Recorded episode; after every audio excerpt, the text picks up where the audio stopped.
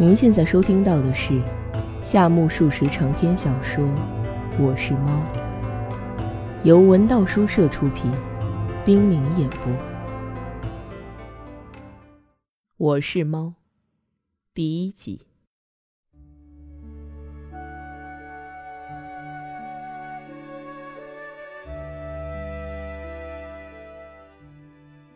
咱家是猫，名字嘛还没有。哪里出生，压根儿就搞不清，只恍惚记得好像在一个阴湿的地方咪咪叫，在那儿咱家第一次看见了人，而且后来听说他是一名寄人篱下的穷学生，属于人类中最残暴的一伙。相传这名学生常常逮住我们炖肉吃，不过当时咱家还不懂事，倒也没觉得这么可怕，只是被他嗖的一下高高举起。总觉得有点六神无主。杂家在学生的手心稍稍稳住神儿，瞧了一眼学生的脸，这大约便是杂家平生第一次和所谓的人打个照面了。当时觉得这家伙可真是个怪物，其印象至今也还记忆犹新。单说那张脸，本应用毫毛来装点，却油光锃亮，活像个茶壶。其后，咱家碰上的人不算少，但是像他这么不周正的脸，一次也未曾见过。况且脸心儿鼓得太高，还不时的从一对黑窟窿里咕嘟嘟的冒出烟来，太呛得慌，可真折服了。如今总算明白，原来这是人在吸烟嘞。咱家在这名学生的掌心暂且舒适的趴着，可是不大功夫。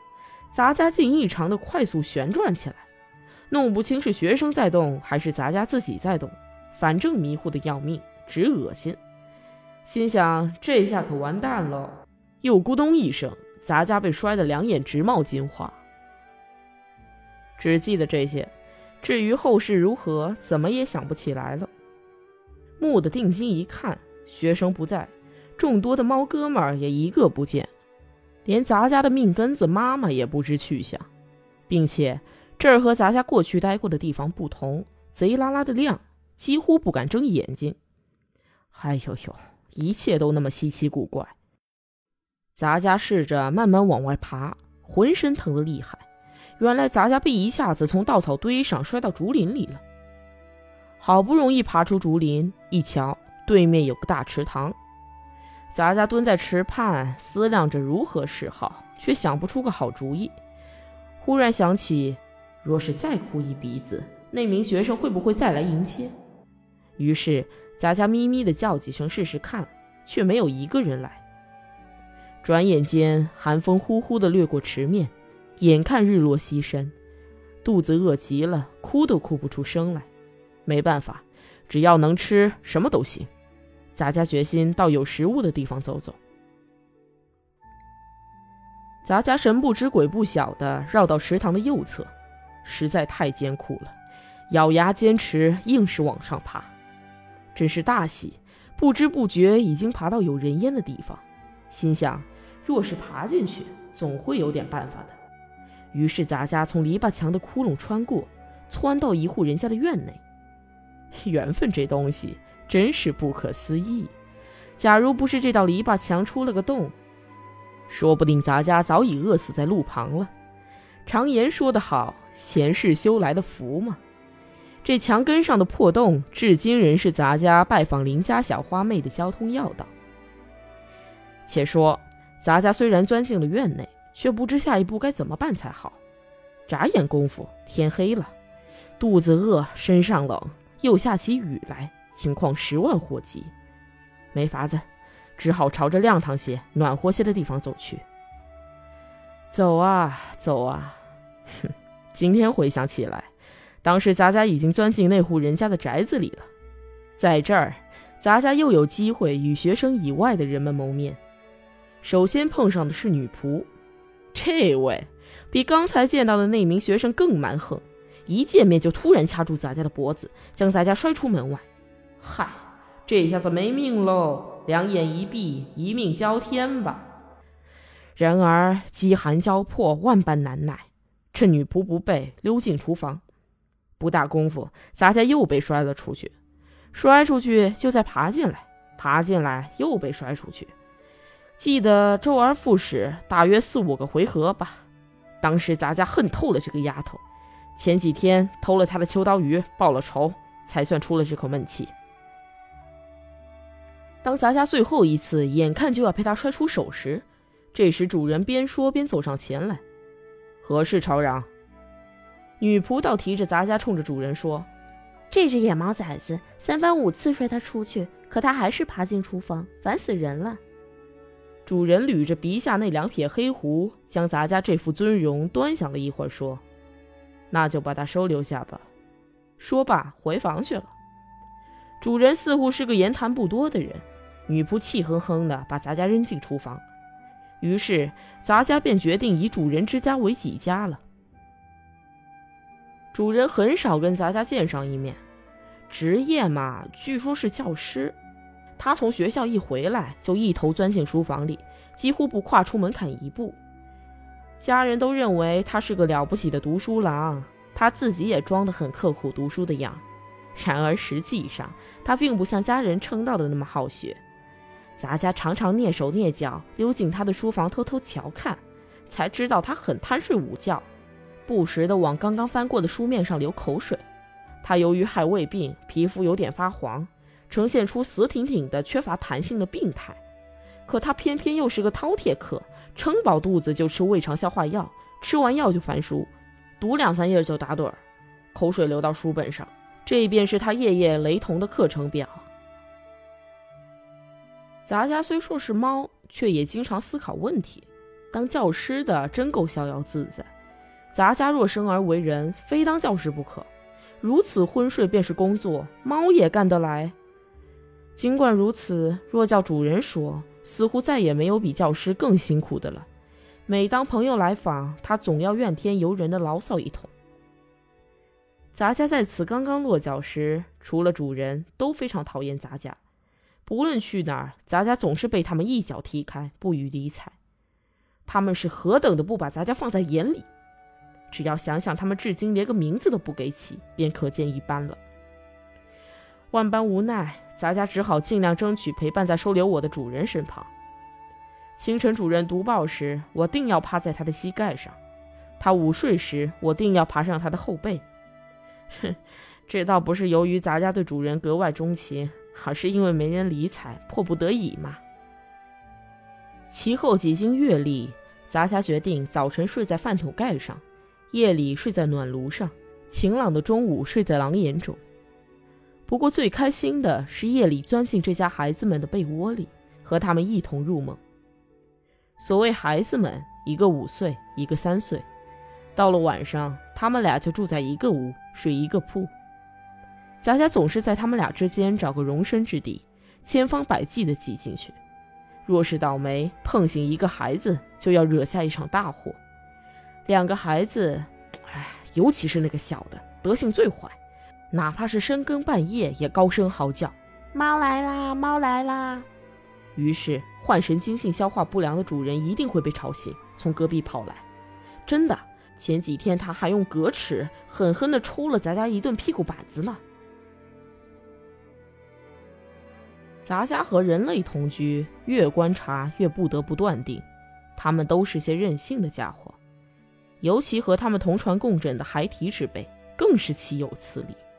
哎，他们一高兴就把咱家倒提起来，或是将布袋套在咱家的头上，时而抛出，时而塞进灶堂。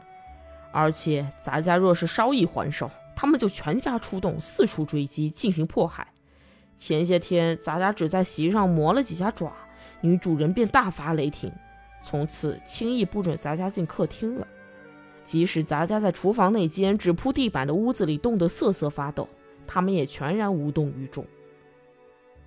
咱家十分尊敬斜对过的白猫大嫂，她每次见面都说：“再也没有比人类更不通情达理的了。”白嫂不久前生了四个白玉似的猫崽儿，似乎就在第三天。那家寄居的学生竟把四只猫崽儿拎到房后的池塘，一股脑扔进池水之中。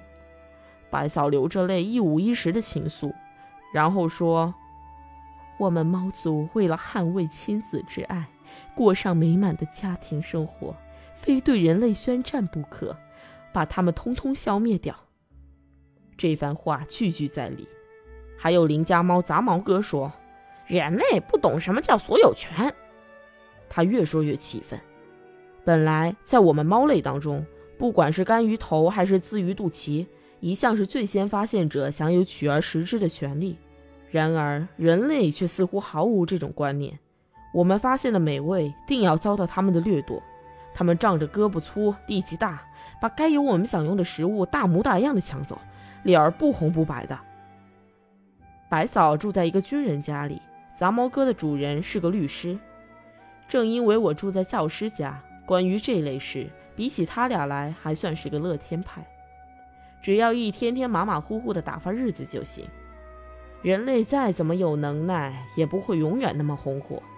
唉，还是耐着性子等待猫天下的到来最为上策吧。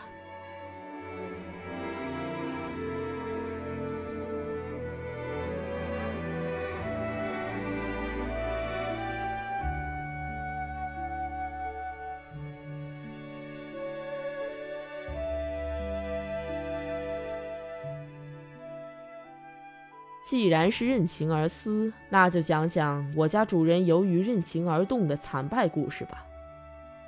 原来我家主人没有一点比别人高明的地方，但他却凡事都爱插手。例如写牌剧往杜鹃投稿啦，写新诗寄给明星啦，写错乱不堪的英语文章啦，有时醉心于弓箭，学唱摇曲，有时还吱吱嘎嘎地拉小提琴。然而遗憾的是。样样都稀松平常，偏偏他一干起这些事来，尽管还未病，却也格外着迷，竟然在茅房里唱谣曲，因而邻里们给他起了个绰号“毛先生”。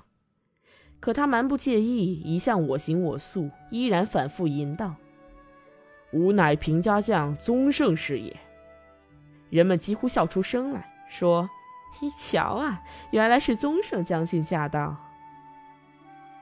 这位主人不知打的什么主意。咱家定居一个月后，正是他发薪水那天，他拎着个大包，慌慌张张地回到家来。你猜他买了些什么？水彩画具、毛笔和图画纸，似乎自今日起放弃了摇曲和排剧，决心要学绘画了。果然，从第二天起，他好长时间都在书房里不睡觉，只顾画画。然而，看他画出的那些玩意儿。谁也鉴别不出究竟画的是些什么，说不定他本人也觉得画的太不成样子。因此有一天，一位搞什么美学的朋友来访，只听他有过下述一番谈吐：“我怎么也画不好，看别人作画好像没什么了不起，可是自己一动笔，才痛感此道甚难呢。”这便是主人的感慨。的确，此话不假。主人的朋友透过金边眼镜瞧着他的脸说：“是呀，不可能一开始就画得好嘛。首先，不可能单凭坐在屋子里空想就能画出画来。从前，意大利画家安德利亚曾说：‘欲作画者，莫过于描绘大自然。天有星辰，地有露华，飞者为禽，奔者为兽。池塘金鱼，枯木寒鸦。’”大自然乃一巨幅画册也，怎么样？假如你也想画出像样的画来，画点写生画如何？咦，安德利亚说过这样的话，我还一点都不知道了。不错，说的对，的确如此。主人佩服的五体投地，而他朋友的金边眼镜里却流露出嘲弄的微笑。翌日。咱家照例去阎郎美美的睡个午觉，不料主人破例夺出书房，在咱家身后不知干什么，没完没了。咱家木的醒了，为了查清主人在搞什么名堂，眼睛张开一分宽的细缝。呵，原来他一丝不苟地采纳了安德利亚的建议。见他这副模样，咱家不禁失声大笑。他被朋友奚落一番之后，竟然拿咱家开刀，画起咱家来了。咱家已经睡足，要打哈欠，忍也忍不住。不过，顾念难得主人潜心于握管挥毫，怎能忍心动身？于是强忍住哈欠，一动不动。眼下他刚刚画出杂家的轮廓，正给面部着色。坦率地说，身为一只猫，杂家并非仪表非凡，不论脊背、毛扎还是脸型，绝不敢奢望压倒群猫。然而，长相再怎么丑陋，想也不至于像主人陛下的那副德行。不说别的，颜色就不对。咱家的毛是像波斯猫，浅灰色带点黄，有一身斑纹四七的皮肤。这一点，我想任凭谁看也是不容置疑的事实。然而，且看主人涂抹的颜色，既不黄也不黑，不是灰色也不是褐色，照此说来，该是棕褐色吧？